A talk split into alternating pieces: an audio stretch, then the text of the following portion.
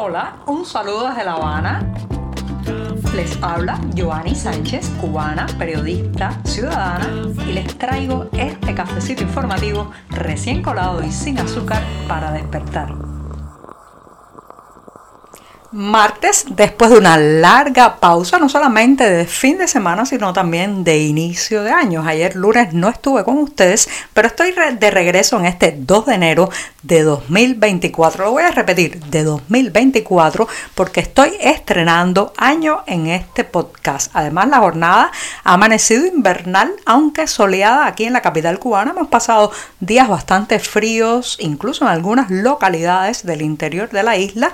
El termómetro apenas ha llegado a los 6 grados Celsius. Lo lamento mucho porque aunque puede ser agradable para sacar cierta ropa diferente y caminar por las calles con una boina, una gorra o una bufanda, la pasan muy mal las personas más vulnerables en esta isla que cada vez son más. Aquí, señoras y señores, las casas no están preparadas para aguantar el frío, prácticamente ninguna ventana o puerta cierra de forma hermética, las frazadas para taparse, los abrigos son de pésima calidad, ni hablar del calzado y por favor, ni mencionemos la comida, que esa es la gran asignatura pendiente. Vivimos un fin de, un fin de año bastante apocado. Les cuento que en mi barrio prácticamente no había ni siquiera música en ningún lugar ese 31 de diciembre, que tradicionalmente hay tantas fiestas, festejos.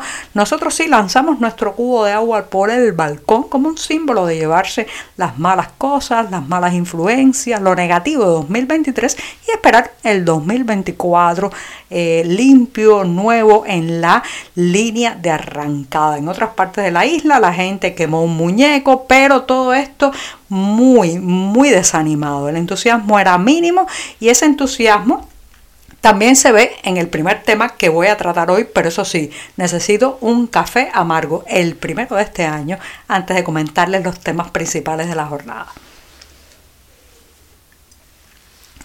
Después de este buchito sin una gota de azúcar, les cuento que a veces las imágenes, o mayoritariamente las imágenes hablan mucho más, dicen mejor, muestran la realidad y no hay que usar tantas palabras. Si usted se asoma hoy a la prensa oficial, verá una foto que se ha publicado de una ceremonia hecha este lunes, este lunes que pues se conmemoró lo que el oficialismo llama el 65 aniversario de la Revolución Cubana. Yo estoy completamente en desacuerdo en que ese sea su cumpleaños porque, señoras y señores, las revoluciones no duran tantos años, son un impulso, un detonante, un momento puntual, pero no duran 65 años. Esto ya no se puede llamar revolución.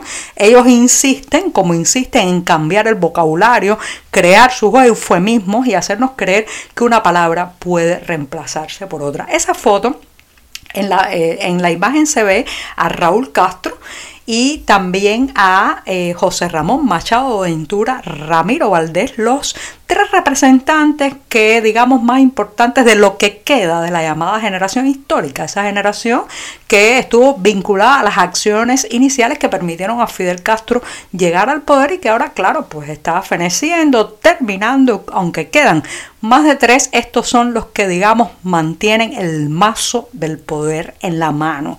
En esa imagen donde están estos tres nonagenarios que les he contado, además aparece Miguel Díaz Canel. ¿Cuál es el mensaje? que está mandando el gobernante cubano cuando se hace esta foto, la publica y no solamente la publican, sino que es la principal que se muestra en los medios de prensa hoy, este 2 de enero. Lo que está diciendo es lo mismo que ha repetido, continuidad, nada de autocrítica, nada de ruptura y déjenme decirles las malas noticias, nada de cambio. El poder, el núcleo duro del poder sigue estando en manos de unas personas que no comprenden esta época. No tengo nada en contra de las personas ancianas, creo que son una fuente inagotable de sabiduría y conocimiento, pero no pueden dirigir un país tres nonagenarios. Una nación moderna o necesitada de modernidad quiere y necesita sangre joven gente joven e ideas jóvenes. Claro, Díaz Canel no es ninguna de esas tres cosas porque responde a los mandatos de estos tres hombres o al menos de uno de ellos, Raúl Castro. Así que la imagen es nefasta, mal elegida y eh, proyecta lo que nos espera si de el programa oficial se trata. Continuidad, continuidad, continuidad, decrepitud, casposidad y otras cuestiones que podrían ser la prolongación de más de lo mismo. Eso que ellos llaman revolución, pero que hace muchos años está sepultada y es una dictadura.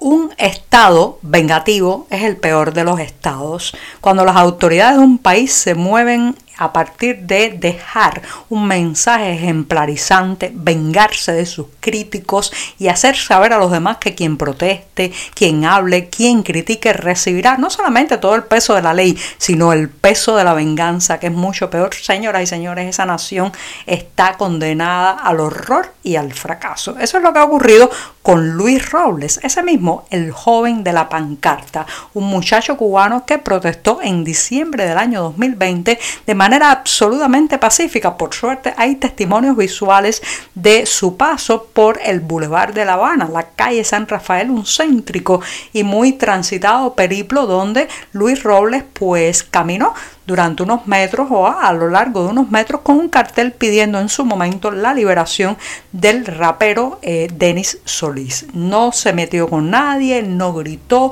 ni siquiera impidió que lo arrestaran y lo condenaron a cinco años de prisión. Pues este estado vengativo ha llevado a Luis Robles a permanecer hasta este mes de diciembre pasado en una cárcel de máxima seguridad, el combinado del este de La Habana, la más grande prisión de Cuba, llena de horrores y errores. Bueno, pues Luis Robles, según su familia, ya ha logrado en este, a partir de este mes de enero ser trasladado a un campamento de trabajo tres años después de los cinco a los que fue condenado. Señoras y señores, esto es una venganza, porque un hombre pacífico, sin un historial directivo, padre de familia, absolutamente transparente en sus intenciones, no tenía que haber pasado ni un solo día en prisión, pero demorarle el cambio de medida cautelar, de pasar del combinado este a un campamento de trabajo tres largos años, eso se llama venganza. Los estados vengativos son, digamos que, algo muy, muy perjudicial para las naciones y terminan recogiendo justo lo que sembraron.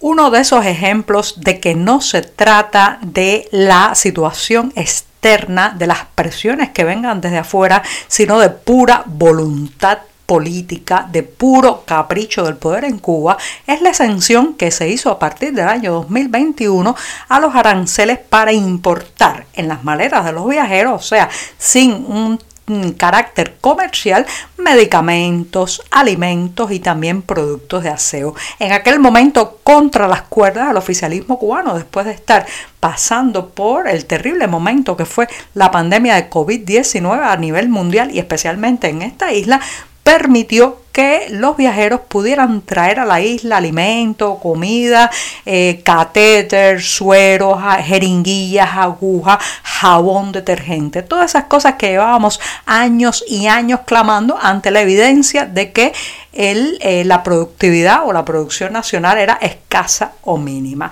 Desde ese 2021 se ha permitido y ahora se ha vuelto a renovar. El sábado pasado las autoridades han anunciado que la exención arancelaria para estos productos alimentarios, también para los medicamentos y los productos de aseo se mantiene hasta el próximo 31 de marzo que eso ha sido usado por gente que trae en sus maletas alimentos y mercancías que después revenden en el mercado informal, sí, es cierto, pero también ha salvado muchas vidas y ha puesto en evidencia que lo anterior era un capricho, un capricho mayúsculo que costó vidas en este país porque no se podían traer esos insumos médicos, por ejemplo, sin tener que pagar altísimos aranceles o que lo confiscaran en la aduana. Se mantiene al menos tres meses más, pero puede ser que pronto se termine porque evidentemente las autoridades tienen el interés de priorizar la producción nacional, el mercado y a irle a comprar a las tiendas de ellos.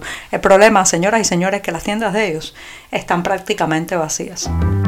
En días en que tradicionalmente hacemos un listado de propósitos y proyectos no solamente personales y profesionales, sino también, ¿por qué no?, nacionales, los invito a que visiten un listado que hemos publicado en el diario 14 y medio con los mejores momentos de la literatura cubana de 2023. Allí podrán eh, zambullirse y elegir no solamente lecturas, sino también figuras a partir de las cuales conocer la historia de esta isla, las reflexiones, el panorama no solamente de la ficción que brota de este país, sino también de la reflexión y la escritura documental o testimonial. El año 2023 pues perdimos a grandes figuras digamos, del periodismo y también de la literatura cubana, como el poeta Manuel Díaz Martínez y el periodista pensador y yo creo que también se merece el calificativo de filósofo Carlos Alberto Montaner. Por su parte, hay libros que no debemos perdernos, como la reedición del Mundo Alucinante, que está considerada por muchos la mejor novela, eh, o sea, por muchos de sus críticos, la mejor novela del escritor cubano Reinaldo Arenas. En el tema epistolar también hay donde disfrutar porque la revista cultural Rialta ha publicado un intercambio epistolar entre el novelista Severo Sarduy y el crítico Roberto González Echevarría. Sumérjanse en este listado de lo más interesante de la literatura cubana dentro y fuera de las fronteras nacionales que se hizo a lo largo del 2023 y elijan, elijan las lecturas para este 2024. Hay que volver al libro, hay que volver a la página impresa, hay que volver a esa sensación de un volumen pesando en las manos. ¡Qué maravilla! Así que ya saben, hay de todo en este listado de lo mejor de la literatura cubana de 2023. Y con esto sí, me despido hasta mañana miércoles, el día ombligo en mitad de la semana. Muchas gracias. Por hoy es todo. Te espero mañana a la misma hora. Síguenos en 14medio.com. También estamos en Facebook, Twitter, Instagram y en tu WhatsApp. No olvides, claro está, compartir nuestro cafecito informativo con tus amigos.